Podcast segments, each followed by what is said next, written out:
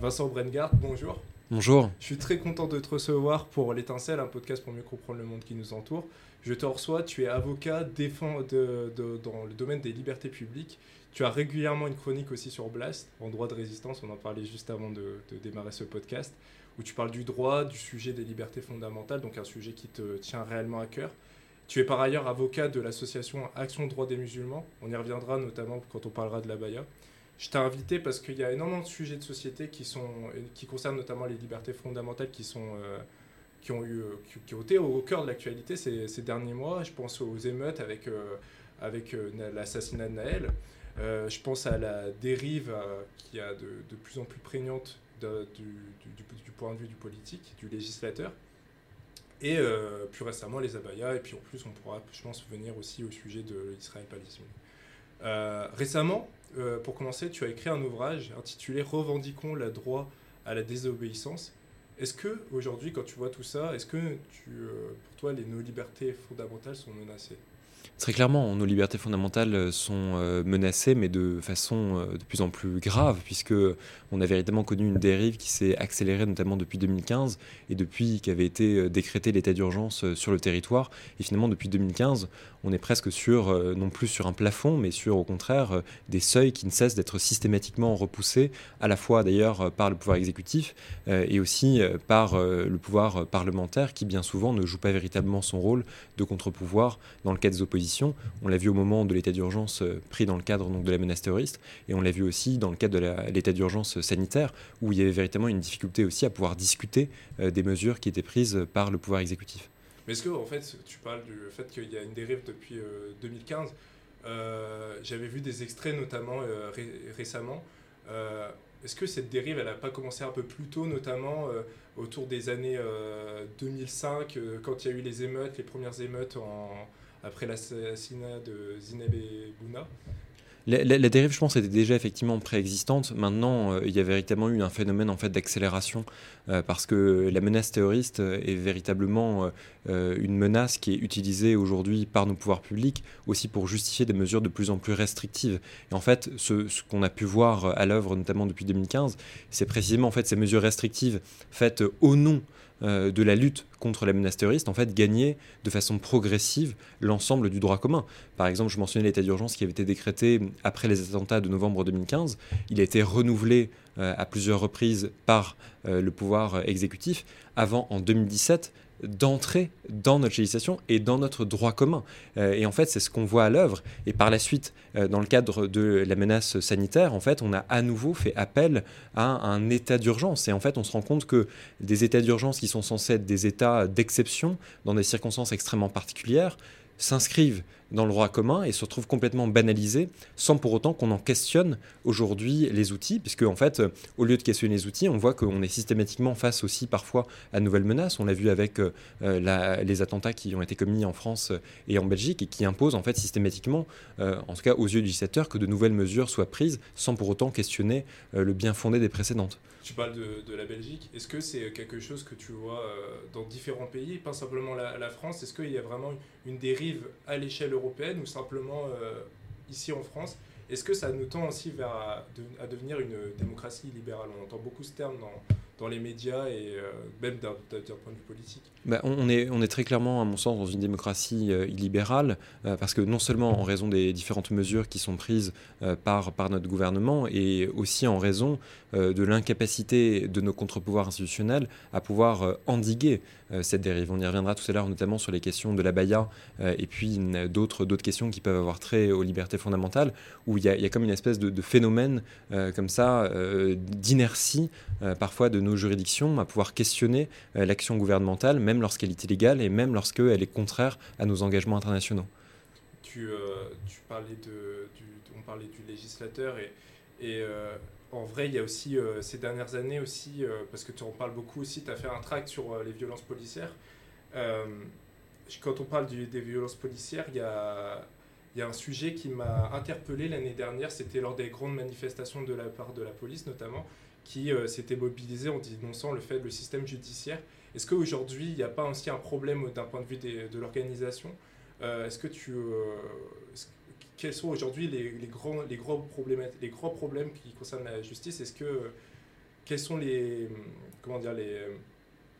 et comment reconstruire un dialogue justement entre l'institution judiciaire et l'institution policière? Bah, je, pense qu'il y a de très nombreux facteurs. Après, moi, je, reste euh, avocat et non pas, non pas sociologue, mais en tout cas, j'observe euh, qu'aujourd'hui, il y a aussi une perte de puissance de l'État sur un certain nombre de sujets, notamment économiques, à la faveur aussi d'une mondialisation qui est complètement dérégulée et qu'en fait le facteur sécuritaire devient aussi un facteur qui vient euh, justifier la présence quotidienne de l'État, l'omniprésence euh, de l'État euh, dans nos vies. Donc déjà en fait l'argument sécuritaire a peut-être jamais été aussi employé que maintenant. On le voit notamment encore une fois sur ces questions notamment de, de menaces, de menaces terroristes. C'est aussi un argument qui justifie lui-même le fait que vous ayez de plus en plus de policiers sur, sur le territoire, parce que ça on ne le, questionne pas, mais c'est quand même un fait qui est aujourd'hui un fait objectivé notamment par les, les dernières lois qui ont été, qui ont été prises. Sécurité euh, globale, par Sécurité globale, euh, par exemple, avec aussi euh, systématiquement la volonté d'aller toujours plus loin. On a eu notamment eu un, débat effectivement au moment de la loi sécurité globale sur le fait qu'on cherchait à interdire des citoyens de pouvoir filmer des policiers dans le cadre de leur fonction, alors même qu'ils n'ont pas de droit à l'image particulier et alors même que justement on doit pouvoir les filmer parce qu'ils sont tenus à un devoir d'exemplarité. Donc déjà, je pense qu'il y, a cette volonté de l'État de faire véritablement du, du, motif sécuritaire aussi un motif un peu paravent pour mieux dissimuler son impuissance sur d'autres sujets économiques, géopolitiques. Et je pense aussi qu'en fait, il y a une montée en puissance euh, aujourd'hui de l'extrême droite et une désinhibition telle du discours euh, qu'en fait la, rhétorique euh, d'extrême droite et la rhétorique sécuritaire sont de plus en plus présentes et de plus en plus difficiles à contrer parce que tu mentionnais notamment tout à l'heure cette question des manifestations. C'est quand même assez saisissant de voir qu'en fait dans le cas des manifestations qui se sont tenues, notamment devant l'Assemblée nationale, il puisse y avoir aujourd'hui des syndicalistes qui disent, même policiers qui disent en fait notre problème nous c'est la justice.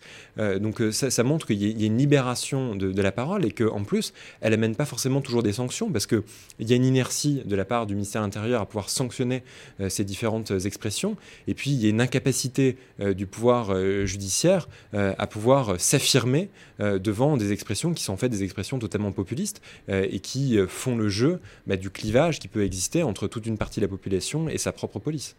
Quel est ton regard aujourd'hui par rapport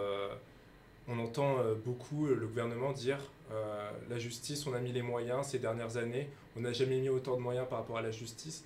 Et quel est ton regard, notamment en tant qu'avocat, vis-à-vis de, de l'institution judiciaire aujourd'hui en France et euh, des moyens qui sont mis? Est-ce que c'est juste manque de, un manque de moyens ou parce qu'il y a aussi souvent ces questions aussi de temps, de procédure et tout, notamment pour traiter des sujets qui sont, qui sont cruciaux? Euh, quel est ton regard par rapport à tout ça? Je pense que la justice se cherche. C'est-à-dire que, euh, alors, euh, concernant l'augmentation des moyens, là aussi, c'est difficilement contestable, hein, parce qu'il y a eu quand même une intention, une volonté qui a été affirmée avec des budgets qui sont des budgets extrêmement rares. Maintenant, on part de tellement loin que finalement, c'est pas non plus exceptionnel, parce qu'il il y avait un état de paupérisation de la justice qui était déjà hum, extrêmement important. Et c'est vrai que même cette augmentation des moyens ne permet pas aujourd'hui de pallier au fait que vous avez toujours des procédures. Je dis par exemple, le délai euh, classique d'une information judiciaire, donc autrement dit, soit pour les crimes, soit pour les délits les plus complexes, c'est entre 3 et 4 ans. C'est entre 3 et 4 ans avant d'espérer d'avoir un jugement. Donc déjà, 3 et 4 ans d'investigation, donc ça montre le délai euh, qui est complètement colossal. Et non seulement vous avez un délai colossal, et en plus, on a vu dans le cadre justement du, du traitement de ces dossiers que vous aviez certains magistrats qui disaient en fait, tel dossier, moi, m'apparaît pas forcément prioritaire parce que, par exemple, il n'y a pas de personnes détenues, parce que, par exemple, il n'y a pas d'atteinte sur les personnes, ce qui peut encore une fois s'entendre. Mais ça veut dire aussi que vous avez bah, un ensemble de justiciables, notamment sur les questions, par exemple, d'atteinte au droit de propriété ou euh, des questions qui, pour lesquelles il n'y aurait pas forcément de, euh, de, personnes emprisonnées, euh, bah, en fait, qui voient leur délai complètement s'accroître. Donc, c'est un peu double. Je dirais que la justice se cherche à la fois parce qu'il y a effectivement une augmentation des moyens, mais qu'on est toujours confronté à des délais qui sont anormalement longs, et aussi une justice qui peine euh, à véritablement affirmer sa totale légitimité. Euh, parce qu'on voit que, par exemple, la justice civile se cherche parce qu'on est entre euh, une phase de dématérialisation des échanges et en même temps la nécessité toujours d'avoir des échanges. Et puis la justice pénale et aussi un peu discrédité par le fait qu'elle donne toujours le sentiment euh, d'être euh, à géométrie variable suivant qu'on juge les puissants ou suivant qu'on juge les citoyens, les citoyens lambda. Et surtout, elle a pu faire la démonstration du fait qu'il y avait une porosité, euh, notamment bah, face aux émeutes, notamment lorsque on rentre dans véritablement des, des, thématiques qui sont aussi des thématiques politiques, où on en fait presque un rouage en fait d'un système répressif qui est pensé par nos gouvernants. En fait, il y a une sorte, avec ce que tu me dis là, on a l'impression que l'État cherche en fait à compenser le manque qu'il y a au niveau de la justice par la police, en fait. Ah, très clairement, je pense qu'il y a aujourd'hui en fait un, déséquilibre euh, où euh, il, y a des, moyens qui sont extrêmement importants, qui sont notamment mis en œuvre euh, pour permettre d'avoir la, présence de forces de l'ordre sur, sur le territoire. Mais en fait, il y a un contraste avec les moyens dont dispose la justice, parce que c'est bien de permettre éventuellement des investigations, c'est bien de permettre de renforcer des présences policières si ça justifie par exemple des enquêtes, mais encore faut-il qu'il y ait des magistrats pour pouvoir, pour pouvoir les traiter. Et puis en plus, il faut même questionner en fait la présence des policiers, parce que moi j'ai le sentiment que c'est pas forcément l'augmentation de ces effectifs qui concourt à ce que les enquêtes soient plus rapides. Moi, j'ai l'impression que ce sont aussi des effectifs qui sont mis euh, en œuvre pour pouvoir aussi euh, contenir euh, la répression, enfin, qui permettent la répression, notamment des mouvements, je contestataires. et donc, ils ont plus, pour moi, un rôle de régulation de la contestation politique que, si je puis dire, permettre ce que devrait être leur rôle premier, à savoir la poursuite des délinquants et des investigations menées en cas d'infraction bien ou aux personnes. Tu parlais euh, juste avant euh, de mondialisation. Euh, quand on, je pense au bouquin de Barbara Stiegler, Il faut s'adapter, où elle dit que justement le néolibéralisme, ça réadapte en fonction de, dans le domaine du droit, dans le domaine de l'éducation. Est-ce qu'on assiste aujourd'hui à ça dans le domaine judiciaire aussi, à une fabrication du droit par un certain ordre néolibéral Est-ce que tu vois des changements pratiques? Et aussi, ça me permet d'en venir à une autre, aussi dans un second temps, à, un tes sujets qui phare, qui est la liberté fondamentale. Toi, euh, pourquoi tu t'en es venu à, te consacrer aux libertés fondamentales plutôt qu'à euh, un autre, à autre chose? Bah, ce qui est sûr, c'est qu'effectivement, on est face à un droit nouveau. Euh, parce que par exemple, on l'avait vu dans le cadre de la contestation, notamment des mouvements des Gilets jaunes, où on avait été confronté à ce qui a été rapidement qualifié et perçu comme des, comme des interpellations, qui des interpellations préventives, et parfois des centaines, des milliers de personnes qui étaient interdites de pouvoir manifester avant même d'avoir euh, commis euh, quelques infractions euh, que ce soit. Et en fait, c'est véritablement un détournement de la loi, puisque cette loi avait été conçue notamment pour pouvoir réprimer sous Nicolas Sarkozy les, bandes, les bandes violentes, et absolument pas pour permettre des interpellations préventives de manifestants. Et donc on voit que déjà, il y a eu véritablement cette utilisation des interpellations pour pouvoir bah, diminuer aussi le nombre, le nombre de manifestants, et qu'on a demandé à l'appareil judiciaire d'être le relais de cette phase répressive, alors même que en fait, le pouvoir politique était dans l'incapacité d'apporter une réponse à ces, à manifestants. Donc déjà, on l'a vu en œuvre, à l'œuvre dans le cadre de ces, de ces manifestations. Et puis aujourd'hui, on le voit encore à l'œuvre parce que, euh, encore une fois, dès lors, mais notamment sur la question des émeutes dont on parlera euh, tout à l'heure, euh, où en fait, faute d'apporter une réponse politique, notamment à, la situation de certains quartiers défavorisés, en fait, on répond par l'outil répressif, par des peines qui sont aussi, qui peuvent être des peines d'emprisonnement ferme, sans pour autant à aucun moment s'interroger sur les facteurs et les mots qui sont en fait dissimulés par euh, un aspect aussi de dramatisation, de criminalisation euh, de, ces, de ces personnes, alors même que parfois elles cherchent uniquement à pouvoir euh, exprimer des mots qui sont légitimes. Et par rapport à, ta, à la deuxième partie de ta question, moi, c'est des sujets qui m'ont toujours passionné. depuis que je suis étudiant, en fait, je me suis toujours passionné pour la liberté fondamentale parce que je trouve que c'est vraiment la possibilité, en fait, d'utiliser le droit comme étant aussi un outil au service de combats qui peuvent être des combats politiques, mais toujours avec une approche purement, purement légaliste. Donc, vraiment revendiquer en fait l'effectivité de droits de droits fondamentaux. Parce qu'en fait d'ailleurs euh, parfois les, mm, on pense que euh, la liberté d'expression que la liberté de manifestation ou que la liberté individuelle sont des grands mots. Mais sauf qu'en fait euh, ce sont pas des grands mots. Lorsque vous pouvez les faire valoir devant des juridictions administratives et que vous avez des contrôles tout à fait précis qui peuvent s'opérer on l'a encore vu sur la question de la Baïa j'ai encore vu là il y a quelques jours maintenant lorsque on a introduit un recours pour contester l'interdiction systématique des manifestations pro-palestiniennes qui avaient été par Gérald Darmanin, si les libertés fondamentales n'existaient pas, eh bien, il n'y aurait même plus la possibilité aujourd'hui de pouvoir euh, manifester peut-être euh, en faveur de la cause palestinienne. Donc, c'est dire euh, si elles peuvent avoir, elles sont un outil qui peut être, puissant. Est-ce que d'ailleurs ces recours ils sont efficaces? Puisque j'ai vu qu'il y a eu énormément d'actualités ces derniers jours. Est-ce que tu vraiment es satisfait des différentes choses, des différents recours que tu as pu faire? Parce qu'on a l'impression que malgré tout, malgré tout ce qui se passe, les émeutes, mais même tu parlais des gilets jaunes, j'ai l'impression quand même qu'il y a un désintérêt vis-à-vis des Français, vis-à-vis de la situation, vis-à-vis de, ce qui se passe, euh, et vis-à-vis notamment de leur liberté fondamentale. Donc est-ce que tu vois que quand même par rapport à ce que tu, euh, ce que tu portes, ça, ça fonctionne? Est-ce qu'il y a des choses qui quand même qui se déclenchent? Et est-ce que tu sens qu'il y a quand même une prise de conscience dans la société par rapport à tout ça? Mais moi, moi j'ai le sentiment, en tout cas en, tant que citoyen, qu'il y a un peu une double tendance. Il y a à la fois en fait euh, une augmentation de l'individualisme et du fait que de plus en plus de personnes se détournent complètement de la politique et se détournent des questions euh, de liberté individuelle. Mais en même temps, j'ai aussi l'impression qu'il euh, y a tout un tas de générations qui aujourd'hui sont de plus en plus mobilisées sur ce sujet et on le voit notamment sur la thématique environnementale avec le fait de se prévaloir de la désobéissance civile. Donc il y a un peu ces deux, ces deux mouvements. C'est vrai que je ne peux pas non plus être, euh, complètement euh, satisfait de la manière dont ces recours sont, sont traités, parce qu'on sait aussi qu'on se heurte aujourd'hui à euh, une absence de totale indépendance des juridictions administratives, parce que l'effet aussi de cette dérive répressive de la part de, du, gouvernement, c'est qu'aujourd'hui, le juge qui devient le plus gardien finalement des libertés, c'est pas tant le juge judiciaire, enfin qu'il est toujours évidemment pour les questions notamment de, de, personnes qui seraient en détention provisoire, évidemment où il y a des questions de liberté qui se posent de façon immédiate, mais en tout cas, s'agissant des libertés collectives, en fait, c'est le juge administratif, parce qu'en fait, les principales mesures restrictives, elles sont euh, édictées euh, par, euh, par le gouvernement, et donc il faut les contester devant les tribunaux administratifs et devant le Conseil d'État, et c'est vrai que c'est des juridictions qui manquent d'indépendance. Maintenant, L'avantage quand même. Comme aussi, notamment. comme exactement que,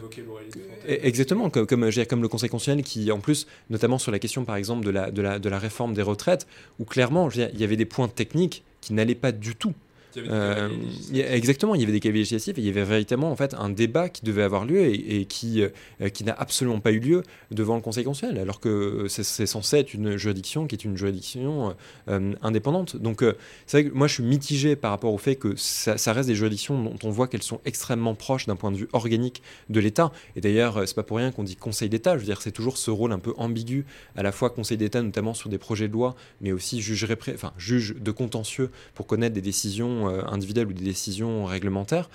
Mais maintenant, là où il faut toujours voir un peu les, choses avec le verre à moitié, vin, enfin, à moitié plein ou à moitié vide, à moitié plein parce que,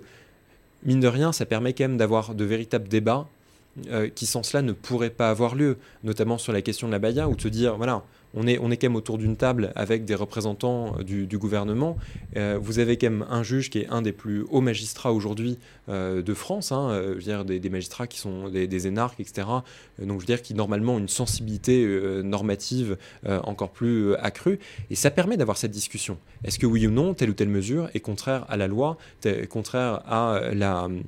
nos engagements internationaux? Et même si ça ne donne pas toujours lieu aux décisions que nous voulons, ben, en attendant, déjà, vous avez permis de porter le débat. Vous avez aussi des journalistes qui sont présents et qui écoutent les débats, qui voient les difficultés euh, qui peuvent se poser. Et donc, tout ça permet quand même un jeu, euh, un jeu démocratique. Donc, c'est vrai que moi, j'aimerais bien qu'il y ait beaucoup plus de citoyens euh, qui puissent euh, se poser la question de l'état de nos libertés. Mais je pense aussi quand même qu'il y a, toute une part aussi de la population qui, euh, est tout à fait sensible et qui écoute avec beaucoup d'attention ce, qui peut, ce qui peut se passer et qui finalement retient plus aussi le simple fait que ces recours aient été exercés plus qu'une décision dont on peut penser parfois qu'elle est déjà connue d'avance avant même d'avoir entrepris le recours. C'est bien que tu aies parlé du, du Conseil d'État aussi, parce que le Conseil d'État j'ai fait, fait un peu de droit euh, durant ma, durant ma licence et on avait énormément étudié les arrêts, cadeaux, CAM, etc. On voit que quand même le Conseil d'État aussi, il a un rôle aussi dans, dans certaines avancées et tout. Est-ce que même par rapport à... Euh, le Conseil d'État peut être un véritable intermédiaire entre le citoyen justement et même euh, des avancées législatives? Est-ce que tu vois que ça peut aussi provoquer des basculements aussi d'un point de vue, même dans les années qui viennent, de faire ce type de recours moi, je pense très clairement que ça peut euh, provoquer des, basculements parce que euh, il y a, aujourd'hui finalement une forme de, fuite en avant aussi du, pouvoir euh, exécutif parce que on, est dans une telle spirale autoritaire que ça donne aussi en fait lieu à ce que vous ayez des, actes qui soient des actes qui sont en fait de pures affirmations politiques, mais qui en réalité ne peuvent pas, euh, en tout cas, résister au contrôle juridictionnel. Par exemple, récemment, moi j'ai fait un recours donc contre l'interdiction systématique qui avait été édictée par Gérald Darmanin des manifestations pro-palestiniennes. Il avait envoyé en octobre un télégramme au préfet dans lequel il indiquait les manifestations pro-palestiniennes parce qu'elles portent atteinte à l'ordre public doivent être interdites. Et en fait, il faut bien avoir l'esprit que c'est déjà c'est prendre position. Et en plus il faut avoir à l'esprit que en fait euh, les préfets euh, sont des fonctionnaires tenus par euh, un devoir d'obéissance. Ils sont aussi tenus par un devoir de loyalisme à l'égard du gouvernement. Donc ils ne peuvent pas remettre en cause sa, sa, parole. Mais sauf qu'en fait lorsqu'il dit alors déjà tous les termes étaient importants parce qu'il disait les manifestations pro-palestiniennes donc c'était pas les manifestations par exemple pro-Hamas pro-palestiniennes ça veut bien dire ce que ça veut dire et il disait bien parce qu'elle porte atteinte à l'ordre public et non pas lorsqu'elle porte atteinte à l'ordre public. Et donc on ne peut pas penser qu'une autorité aussi élevée n'ait pas parfaitement conscience des mots qu'elle utilise. Et il y a évidemment une différence euh, sémantique tout à fait importante entre lorsque euh, et parce que. Et donc il a fallu faire ce recours devant le Conseil d'État pour dire en fait il ne peut pas y avoir d'interdiction systématique des manifestations pro-palestiniennes parce que déjà en fait il appartient au seul préfet de décider s'il y a lieu d'interdire en fonction des circonstances euh, particulières. il faut véritablement qu'il justifie au cas par cas des raisons pour lesquelles il pourrait y avoir un, un trouble à l'ordre public. Et aucune manifestation ne peut être interdite parce que son objet, par exemple, serait euh, d'être favorable à la cause palestinienne. Donc, euh, par exemple, euh, là, en l'occurrence, le Conseil d'État a rejeté notre recours, ce qui peut paraître assez surprenant, parce qu'en fait, lorsque vous lisez cette décision, vous comprenez très clairement en fait, qu'il infirme totalement la prise de position du ministère intérieur, dont la rédaction est qualifiée de maladroite. Euh, c'est-à-dire que vous avez un terme euh, et une maladresse rédactionnelle qui est, relevée et euh, quand même un Conseil d'État obligé de rappeler au ministre de l'Intérieur que non, en fait, il ne peut pas y avoir d'interdiction par principe et encore moins qui serait fondée uniquement sur l'objet de ces manifestations. Donc par exemple, ce cas montre très clairement qu'il peut y avoir un intérêt tout à fait fort à pouvoir saisir les juridictions et des effets tout à fait positifs, puisque par la suite, ça donnait lieu à ce que le tribunal administratif suspende une interdiction de manifester et que d'autres euh, manifestations puissent se tenir. C'est une atteinte très grave, de toute façon, au droit de manifester, qui est un droit qui, est quand même assez fondamental en France. Euh. C'était non, enfin, c'était non seulement une atteinte extrêmement grave, je veux dire, enfin, moi je, je, pense que là aussi ça doit quand même nous inquiéter collectivement qu'il puisse y avoir euh, un ministre de l'Intérieur qui prenne une instruction qui soit contraire à la loi. C'est-à-dire que, encore une fois, le Code de la sécurité intérieure permet éventuellement au cas par cas d'interdire des manifestations. Et je rappelle d'ailleurs que des manifestations, il faut vraiment avoir l'esprit que aujourd'hui, euh, des manifestations ne sont pas autorisées. C'est-à-dire que des manifestations sont libres, elles sont soumises à un régime de déclaration préalable, et l'interdiction est l'exception. C'est-à-dire que si, le préfet estime qu'après la déclaration, il y a un risque de trouble à l'ordre public, il peut interdire. Mais c'est vrai que de plus en plus, on a l'impression finalement que, en fait, on bascule sous un régime d'autorisation. C'est-à-dire que des manifestations devraient être autorisées par le pouvoir, et ce qui est complètement contraire en fait euh, aux, termes qui sont posés par la loi. Dans les faits, tu, parles de, ça, de ce droit à la manifester, de, ce droit à manifester, mais il y a aussi euh, même la question du droit du travail ou euh, même à d'autres, même après on va y revenir par rapport à la Baïa. déjà, tu parlais de la rédaction notamment de la part du gouvernement. Est-ce qu'aujourd'hui il y a quand même une méconnaissance du droit? Parce que tu parlais de la réforme des retraites il y a Lauréline Fontaine que j'ai reçue dans ce podcast euh, m'a notamment dit euh, qu'il y avait énormément de cavaliers législatifs, et ce qu'on évoquait juste avant, qui avaient été employés. Est-ce que, euh, quand on regarde même par rapport un peu plus au lors de la première législature, il y avait la réforme du Code du travail, où pareil, dans l'application, c'est beaucoup plus compliqué parce qu'ils ont inversé. La loi est des fois, elle est moins puissante que les accords d'entreprise et de branche, etc. Et est-ce qu'aujourd'hui, euh, du fait notamment de cette mauvaise euh, de cette application qui est parfois beaucoup plus complexe qu'il n'est pareil, il y a aussi euh, un problème même dans la, dans la rédaction de, des, lois, du, même du droit, comment il s'applique de façon générale. Est-ce que c'est ça aussi qui peut aussi poser problème ah bah, très clairement, parce qu'en fait, c'est si le deuxième versant, parce qu'on a parlé du volet répressif, mais en fait, euh, notre économie aussi euh, capitaliste, libérale, a aussi des effets par rapport au contrôle qui est opéré notamment par les juridictions en matière, euh, en matière de droit social. et en fait, on voit que toute la tendance qui consiste aussi à casser de plus en plus, par exemple, les contrats à durée indéterminée, de faire qu'il y ait de plus en plus de flexibilité dans, dans, dans, le monde professionnel et au préjudice de toute façon des personnes qui ont moins de capital et qui occupent les fonctions les moins élevées ils en subissent directement en fait les conséquences dans le cadre du contrôle devant les juridictions. Parce qu'avant, éventuellement, je sais pas, vous aviez par exemple l'ancienneté qui était véritablement prise en considération euh, par ces juridictions. Et de plus en plus, maintenant, on est face à une logique de barème, euh, notamment lorsque en fait, vous, êtes, vous êtes licencié, c'est que vous ne pouvez pas aller au-delà. Avec les prix Vous ne pouvez pas aller au-delà de certains plafonds. dire, donc, donc quand même, c'est bien d'avoir. Alors, c'est vrai que c'est une législation en, matière de droit du travail qui est extrêmement riche, pour ne pas dire touffu. Dire, il suffit de voir le, dire, le Code du travail pour voir que c'est des milliers et des milliers de pages que, dont, personne ne, ne maîtrise véritablement. Tout cas personne. Euh, certains en maîtrisent peut-être une partie, mais je veux dire, pour lesquels c'est extrêmement difficile en fait d'avoir une parfaite connaissance. Euh, et d'ailleurs, je rappelle simplement que nul n'est censé quand ignorer la loi, je veux dire en toute matière, mais euh, lorsque vous avez une telle technicité, je vois pas comment est-ce qu'on peut véritablement la connaître. Et puis en plus, une technicité qui est mise au service de qui? Dire, si après on se retrouve avec notamment euh, des, contentieux euh, en matière de licenciement, on se retrouve confronté à des logiques de barème euh, et avec des sommes complètement dérisoires qui sont accordées aux personnes, dire ça peut aussi interroger sur en plus le, caractère protecteur des, des législations. Et d'ailleurs, en fait,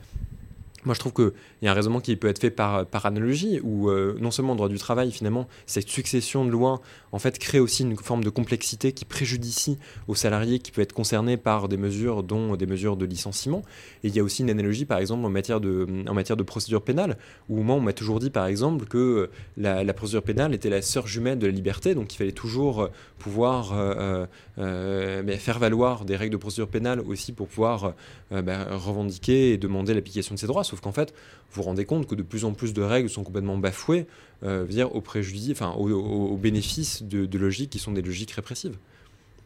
Tu, euh, parlais euh, juste avant de, des manifestations palestiniennes. Euh, on, est en plein, on est en plein dedans en ce moment. on en parlait juste avant même d'enregistrer le podcast. ce qui est inquiétant, c'est vraiment cette prise de position aussi du gouvernement qui m'inquiète parce que c'est pas tant, évidemment, c'est un gouvernement qui a aussi ses positions et tout, mais il est attendu, c'est comme s'il était attendu du citoyen que euh, l'ensemble des citoyens doivent partager l'opinion du gouvernement, sinon ça va mal se passer. Et euh, tu parlais aussi de, des abayas, et je pense que c'est les deux finalement se rejoignent aussi en, un sens. Est-ce que euh, ces différentes mesures, tu vraiment, tu, tu as l'impression qu'il y, y, a, y a une islamophobie d'État? Est-ce que tu vois, quand tu euh, fais ce recours-là, est-ce que tu as vraiment aussi cette idée-là, parce que tu es notamment l'avocat de l'association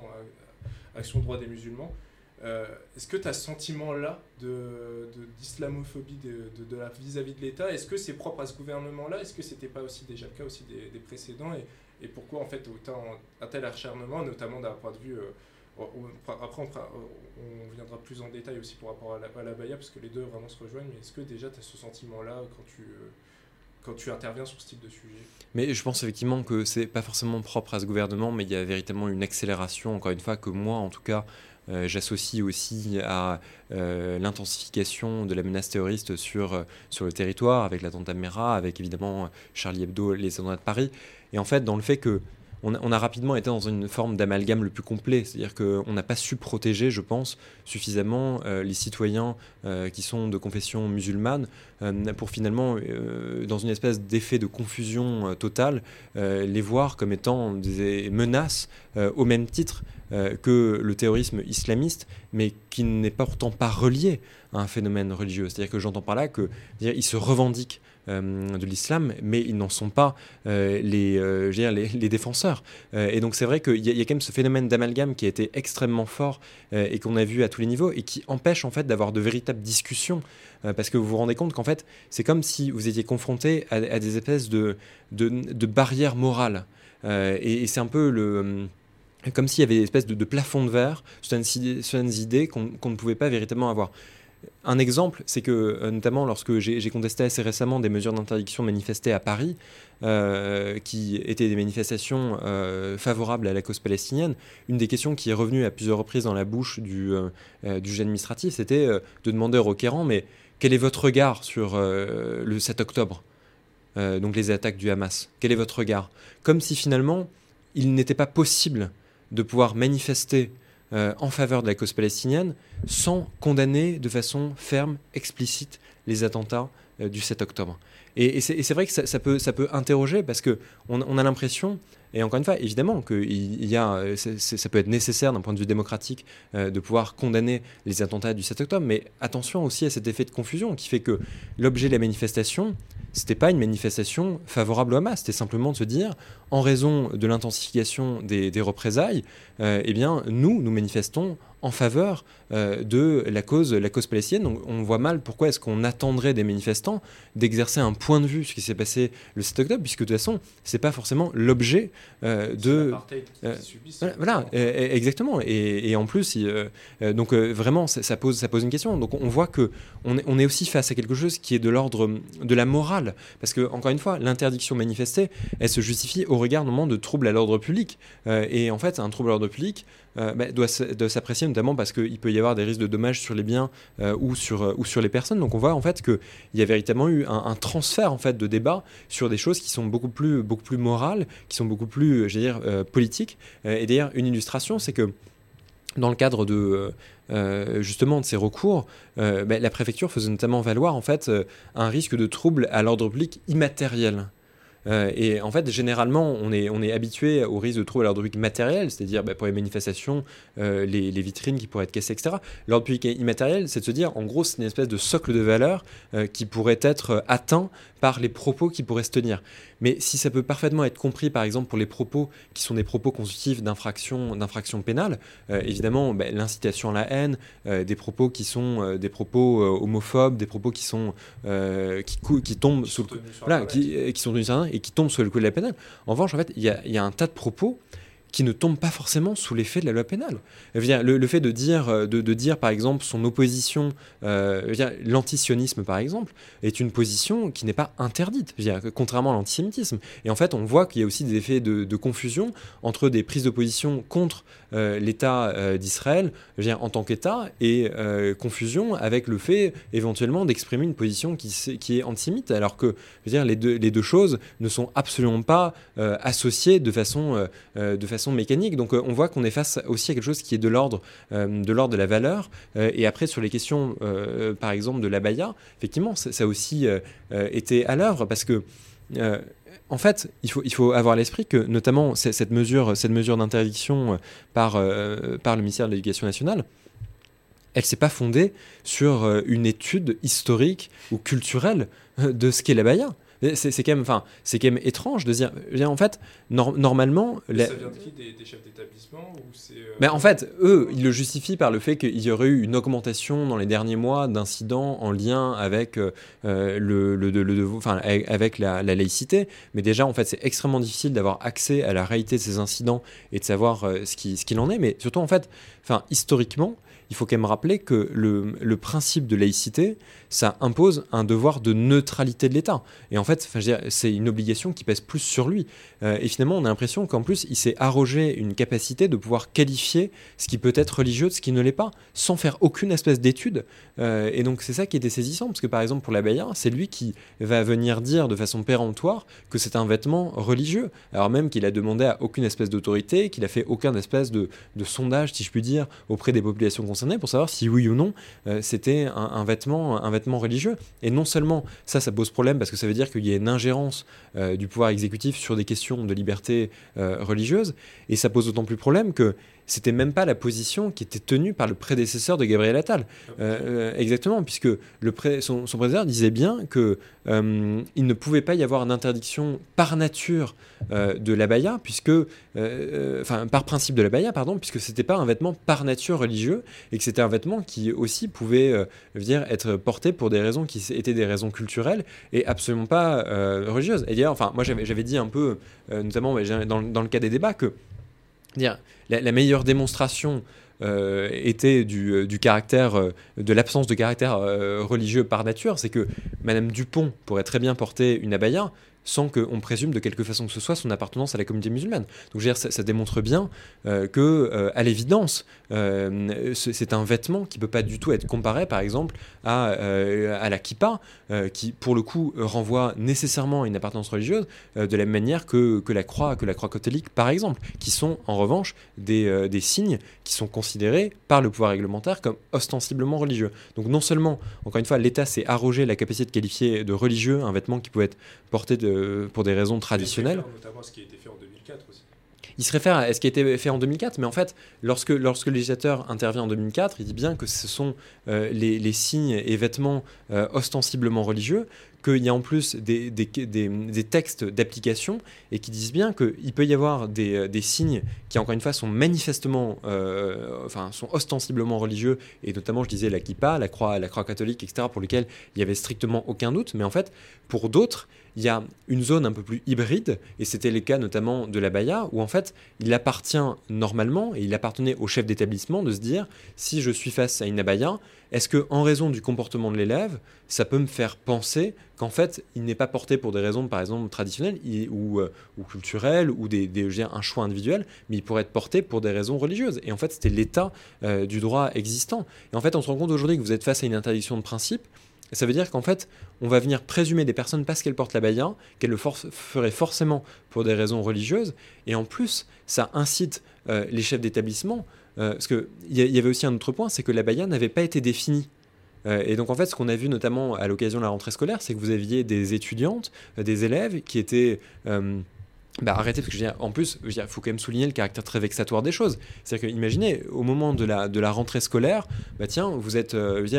vous avez toute votre classe, et puis il y a le chef d'établissement qui vient vous chercher, euh, et tout, le monde, tout le monde se demande ce qui se passe. Et en plus, vu que le vêtement n'était pas lui-même précisé dans l'interdiction qui, avait été, qui avait été dictée, ça donnait lieu à ce que, par exemple, en fait, ce soit des vêtements amples qui soient interdits et qui n'étaient même pas des abayas. Euh, donc, euh, enfin, et, c'est quand même, et non seulement, je trouve, enfin, c'est extrêmement, extrêmement grave parce que ça montre bien qu'on est, face à une, face à une interdiction. Et je veux dire, en termes en fait vexatoires, en fait, enfin,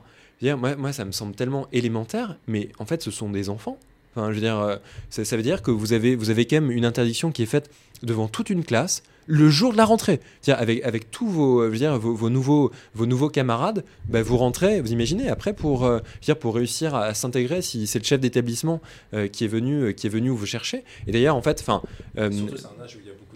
mais exactement, exactement. C'est un âge où il, y a, où, il y a, où il y a beaucoup de moqueries et ça fait, dire, ça fait penser aussi à ces, à ces différents faits d'actualité où vous voyez bah, de plus en plus aussi de policiers qui, qui, qui, qui interviennent dans, dans, cette sphère, euh, c'est-à-dire bah, venir chercher euh, les élèves à, l'issue de, euh, dire de, de, de, leur cours ou même dans les établissements où en fait on se rend compte que bah, on, est tellement omnibilé par la vision, la, la vision répressive qu'on on, ne pense pas du tout à tous les effets dommageables euh, qu'il peut y avoir. Et d'ailleurs, en fait, c'est d'autant plus intéressant que non seulement on n'y pense pas par rapport aux interdictions d'abaya, et on n'y pense pas non plus par rapport aux effets qu'a pu avoir, euh, je parlais tout à l'heure de l'état d'urgence qui avait été décrété en 2015, où en fait, aujourd'hui, personne, personne ne se pose la question de savoir comment les gens ont vécu les mesures. Mais en fait, euh, il suffit de, rappeler notamment qu'il y a, je crois, à peu près 4000 perquisitions administratives qui ont été décidées par le gouvernement, donc autrement dit sans l'intervention d'un juge judiciaire, c'est-à-dire des personnes dont on a défoncé la porte et euh, dont on a pris certaines affaires, etc. Aujourd'hui, personne en fait de s'interroge sur le fait de savoir en fait est-ce qu'on a indemnisé ces personnes, est-ce qu'on s'est excusé si euh, les soupçons n'étaient pas fondés, n'étaient pas euh, justifiés? Et où sont aujourd'hui ces 4000 personnes et ce qu'elles font. Donc, euh, enfin, on, voit bien qu'en plus, euh, à, force de non seulement euh, de, de, faire du, de faire du répressif, on crée des dommages qui sont des dommages collatéraux, psychologiques, extrêmement forts. Des inégalités qui ne sont pas prises en compte, parce que quand on pense à l'état d'urgence sanitaire, moi je pense vraiment aux personnes qui vivent dans 10 mètres carrés, 15 mètres carrés, 20 mètres carrés, qui, même des fois à 2, 3 personnes, et ça n'a jamais été pris en compte ni avant, ni, ni a priori, ni a posteriori. Euh. Bah, totalement. Moi, et moi, j'avais fait un recours euh, devant, devant le Conseil d'État au moment où justement avait été pris l'état d'urgence sanitaire, en fait, pour dire au Conseil d'État, attention, parce qu'il n'y a même pas d'exception qui est faite, notamment dans le cadre des, euh, des différentes attestations qu'on nous demandait d'avoir, pour motif humanitaire. Euh, et c'est vrai qu'il y, avait toute cette question bah, euh, des, personnes sans domicile fixe, euh, de toutes les personnes exilées qui n'avaient même plus la capacité forcément d'être secourues par, des personnes, parce qu'en fait, il y avait, une espèce de, zone de flou juridique considérable. Mais là aussi, en fait, on se rend compte que les choses ont été faites dans, la précipitation et qu'on ne prend pas du tout en considération bah, le cas des personnes les plus vulnérables. Est-ce que, pour en revenir à la question de laïcité, est-ce que, parce qu'il y a en 2017, mais dans mes souvenirs, Emmanuel Macron, il n'avait pas du tout les positions qu'il tient aujourd'hui. Du coup, c'est assez intéressant de voir les basculements qu'il y a eu euh, entre son premier quinquennat et là le second. Même déjà au premier quinquennat, il y avait commencé à avoir des basculements. Le fait déjà de nommer Gérald Darmanin euh, au ministère de l'Intérieur, c'est quand même aussi euh, avoir une certaine vision de, de ce que doit être la justice, la police, enfin bref, sur certains, un certain nombre de sujets de société. Est-ce que, parce qu'il tenait cette position-là, il disait il ne faut pas tomber dans une forme de laïcisme, est-ce que lui, quelque part, c'est entre ces deux quinquennats, il est devenu tombé dans le laïcisme, et d'ailleurs, comment ne pas confondre justement le laïcisme et la laïcité? Encore une fois, je, pense que effectivement, la, laïcité, normalement, c'est un, devoir de neutralité de l'État. C'est quand même aussi permettre de, garantir l'expression, euh, l'expression des opinions, euh, des opinions religieuses. Cette liberté euh, d'exercice qui est notamment garantie aussi par l'article 11 de la Convention européenne des droits de l'homme. Donc, je veux dire, tout ça, ce ne sont pas des, ce sont pas des 20 mots. Mais c'est vrai que de la même manière que je disais tout à l'heure par rapport aux troubles à l'ordre public immatériel, bah, de plus en plus, quand même, la laïcité est utilisée comme une espèce de notion qui, euh, euh, qui est un peu contaminée par une logique qui est une logique extrêmement politique. Euh, et en fait, on intègre des considérations qui sont des considérations qui renvoient aussi à notre propre vision, notamment bah, de, de l'islam, où en fait, on se rend compte que aussi, via le concept de laïcité aujourd'hui, euh, et, utilisé à des fins qui peuvent être des fins euh, répressives à l'encontre euh, de la communauté musulmane. On l'a bien vu encore une fois avec des mesures qui ont été prises, on l'a vu aussi avec la loi séparatisme, puisque vraiment vous avez des personnes qui sont, qui sont, qui sont identifiées, et puis avec vraiment des questions qu'on peut à un moment donné aussi avoir par rapport au fait que en fait vous avez un durcissement non seulement des mesures, des lois et de la parole politique, mais sauf qu'en fait, dire cette population musulmane, elle est sur le territoire. D'ailleurs, la loi séparatiste, ce qui est intéressant, c'est que c'était d'abord la loi sécurité globale, ils ont changé le, le, le, enfin, le nom de la loi et euh, c'est devenu la loi séparatiste. Donc il y a aussi vraiment pour essayer de faire passer une loi qui est euh, très liberticide, il change pour que ça cible un groupe d'individus. Mais dans les faits, ça nous concerne tous. Mais que, ça, cible un groupe d'individus, et après, on en revient toujours à la question de la finalité, c'est-à-dire que séparatisme, ça renvoie à la menace, à la menace terroriste. Donc, euh, on sait que grâce à ça, on va avoir un contrôle très indulgent de la part du Conseil constitutionnel et de la part des, euh, de des, des contre-pouvoirs, et ce qui, ce, qui, ce qui véritablement, je trouve, est constitutif d'un risque pour terminer, euh, Vincent, euh, je souhaitais euh, te, poser une question par rapport à, à, la fois aux, choses qui arrivent avec ce gouvernement, mais aussi aux, aux, élections qui arrivent en 2027, qui vont arriver en fait finalement assez vite. Jusqu'à présent, il y a eu un, pas un blanc-seing vis-à-vis de Macron, mais en tout cas, Macron est passé notamment par cette peur de l'extrême droite et on voit qu'il y a quand même une montée des idées d'extrême droite et une montée des, des idées d'extrême droite. Je pense notamment à Jacques Rancière et Étienne Balibar qui ont beaucoup travaillé sur ce sujet, qui ont montré que quand même, en fait, mine de rien, ou même plus récemment, Edouard Plenec, que, que j'ai eu aussi sur ce podcast, qui avait fait un bouquin sur l'appel à, la vigilance, que quelque part, les idées d'extrême droite, en fait, euh, se diffusent aussi au sein des, euh, de des forces même euh, de, gauche, je pense à Fabien Roussel, mais aussi du gouvernement actuel. Euh, est-ce que demain, avec toutes ces euh, atteintes aux libertés fondamentales, ça peut aussi avoir un risque? Est-ce qu'on peut demain retomber dans un régime totalitaire si demain il y avait l'extrême droite qui arrivait au pouvoir? Est-ce que ça poserait aussi, ça peut poser davantage de problèmes dans les années qui viennent de tout ce qui se passe actuellement mais moi, en tout cas, j'ai le sentiment qu'il y, a toujours une espèce, de, concurrence un peu planifiée avec, euh, l'extrême droite, euh, mais euh, aussi pour à chaque fois garantir finalement des seconds tours et des, victoires avec une majorité, une majorité écrasante. Sauf qu'en fait, l'étau se resserre de plus en plus. Euh, et en fait, cet étau se resserre de plus en plus et ça impose par conséquent aussi, on voit bien dans l'évolution du discours, où avant c'était le pacte républicain, c'était le front républicain, désormais on nous dit euh, il faut entendre les raisons pour lesquelles les électeurs euh, votent extrême droite, donc ça veut dire qu'il y a une espèce de normalisation du, discours. Et en fait, cette normalisation du discours fait aussi qu'en fait, au bout d'un moment, en fait, il y a une espèce de confusion des, euh, une confusion des idées. Je veux dire, euh, on a l'impression, bah, notamment sur les questions d'islam, lorsqu'on entend des débats, notamment entre Gérald Darmanin euh, et puis Marine Le Pen, c'est vrai qu'on peut se demander, en fait, qui est le plus, le plus dur. il faut, voilà, enfin, on peut se demander quand même qui est le plus dur. Donc, c'est vraiment, ça, en fait, ça, ça, interpelle, parce que je pense qu'en plus, non seulement ça veut dire qu'il y a une banalisation des idées de l'extrême droite, je pense qu'il y a une influence aussi sur la part des, des magistrats, parce que notamment, en fait, dès lors que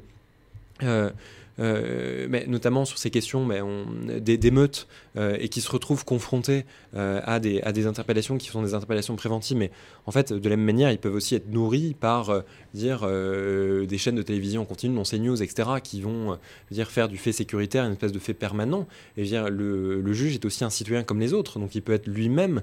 influencé par, par ce regard. Donc je dirais que non seulement je pense qu'on n'a pas mesuré complètement le risque électoral de faire venir trop fortement l'extrême droite, et aujourd'hui de toute façon on est face à des idées qui sont des idées qui sont de plus en plus proches. Donc je dirais que même si effectivement il peut y avoir un risque de basculement dans un État qui serait un État totalitaire, en attendant en termes d'État autoritaire, on est quand même sur un niveau qui est quand même extrêmement extrêmement élevé. On régresse d'année en année. On, régresse, on régresse d'année en année. Je veux dire, puis après notre la vision aussi qu'on a, euh, la France patrie des droits de l'homme, etc. Enfin, je veux dire, c'est quand même désormais une image qui appartient presque au livre d'histoire. C'est-à-dire que, euh, je veux dire, ces, ces, dernières années, il n'y a absolument pas de, de, motif qui permettrait de se convaincre du fait qu'on aurait été et qu'on serait encore encore pionnier. Donc, je pense qu'il y a quand même des idées comme ça qui font que, euh, malheureusement, moi, j'ai du mal en fait à percevoir. Mais je le vois, enfin, je veux dire, sur ces différents sujets de liberté de la presse, avec par exemple les interdictions de euh, enfin des, mesures, des arrestations de journalistes pour des faits de compromission du secret défense, euh, et avec des mesures qui sont de plus en plus libres. La, criminalisation euh, du monde écologiste, avec notamment la dissolution des soulèvements de la terre, avec la loi séparatisme et les différentes mesures d'interdiction qui frappent les personnes de confession musulmane j'ai quand même l'impression qu'on est quand même sur un niveau élevé. Alors j'imagine qu'il peut y avoir toujours plus élevé, euh, mais en tout cas, je, pense qu'on on a déjà atteint, me semble-t-il, un point euh, qui est élevé. Et puis euh, la question que ça pose aussi, c'est comment est-ce qu'on construit les conditions justement pour que ça ne soit pas un point de non-retour? Et moi, c'est quelque chose vraiment qui me questionne énormément, parce que, ah, que je crains énormément. Parce qu'en fait, notamment, bah, quand, quand, on a eu l'état d'urgence euh, qui a été, euh, encore une fois, qui est passé dans le, euh, dans le droit commun en, 2017, en fait, on disait toujours, oui, mais en fait, il, il y a une clause, ce qu'on appelle une clause de revoyure, donc le fait de, revenir en, arrière si, en fait, on étudie les choses et les effets que ça. Mais en fait, en fait, on est tellement pris par une succession dire, de menaces, une succession de choses, qu'en fait, personne ne se pose la question de savoir quelle est l'efficacité des dispositifs qu'on a mis en œuvre. Et au contraire, on est dans une logique de pouvoir les, les ajouter euh, les uns aux autres plutôt que de se poser la question de savoir si au bout d'un moment euh, il n'y a pas un schéma euh, qu'on devrait remettre en cause. Et moi, c'est vraiment une interrogation que j'ai, non seulement d'un point de vue juridique, en me disant on a, on a voté beaucoup de législations qui aujourd'hui sont des législations d'exception, mais qui en fait se sont complètement banalisées et qui sont dans le droit commun. Et ça a aussi une incidence sur la manière dont les juges fonctionnent, où de plus en plus, en fait, bah, ils, ont, ils, peinent quand même à pouvoir exercer euh, leur, rôle de, contre-pouvoir, euh, et ils, vont d'autant moins le faire qu'ils voient très bien euh, que la population, de façon, se désintéresse de, ces, de ces sujets, et que, à force, encore une fois, d'être alimenté par le, fait de l'insécurité, en réalité, bah, les personnes vont être de moins en moins réceptives à tout ce qui peut concourir à la garantie de nos libertés individuelles et collectives, puisqu'ils pensent que c'est l'effort nécessaire pour pouvoir garantir un peu plus de sécurité. Sans parler du fait que le temps il est un peu volé et du coup on a très peu le temps de, les gens ont très peu le temps de réfléchir parce que c'est quand même, c'est tout l'intérêt aussi de ce podcast, c'était vraiment aussi de creuser ces sujets euh, en profondeur et de poser euh, des questions pour donner déjà des premiers éléments de réponse à des, des personnes pour afin qu'ils comprennent mieux les, les, choses qui se passent en fait tout simplement dans la société. Mais totalement, et vraiment je t'en remercie, et je suis très content d'y avoir, participé, parce qu'effectivement, par exemple sur la question, sur la question de la Baïa, en fait, beaucoup de personnes, enfin beaucoup de, même de journalistes médiatisent par exemple la mesure d'interdiction, mais il y en a déjà moins pour questionner je du fond, notamment lorsque euh, c'est, débattu. enfin, aussi sur la question, par exemple, encore une fois, pour parler de cas récents, euh, de l'interdiction des manifestations pro, pro-palestiniennes, où en plus, c'est vrai qu'on on est face à des, à des sociétés, euh, aussi par le biais des réseaux sociaux et d'Internet, où une actualité en, en chasse une autre. Et, ça, c'est vrai que ça,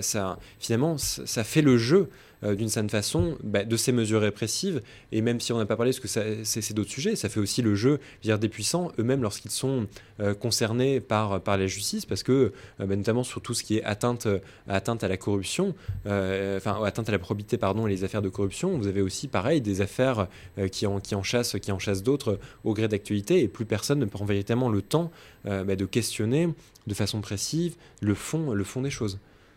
Totalement. Merci beaucoup Vincent pour, pour ce Merci à toi. Merci.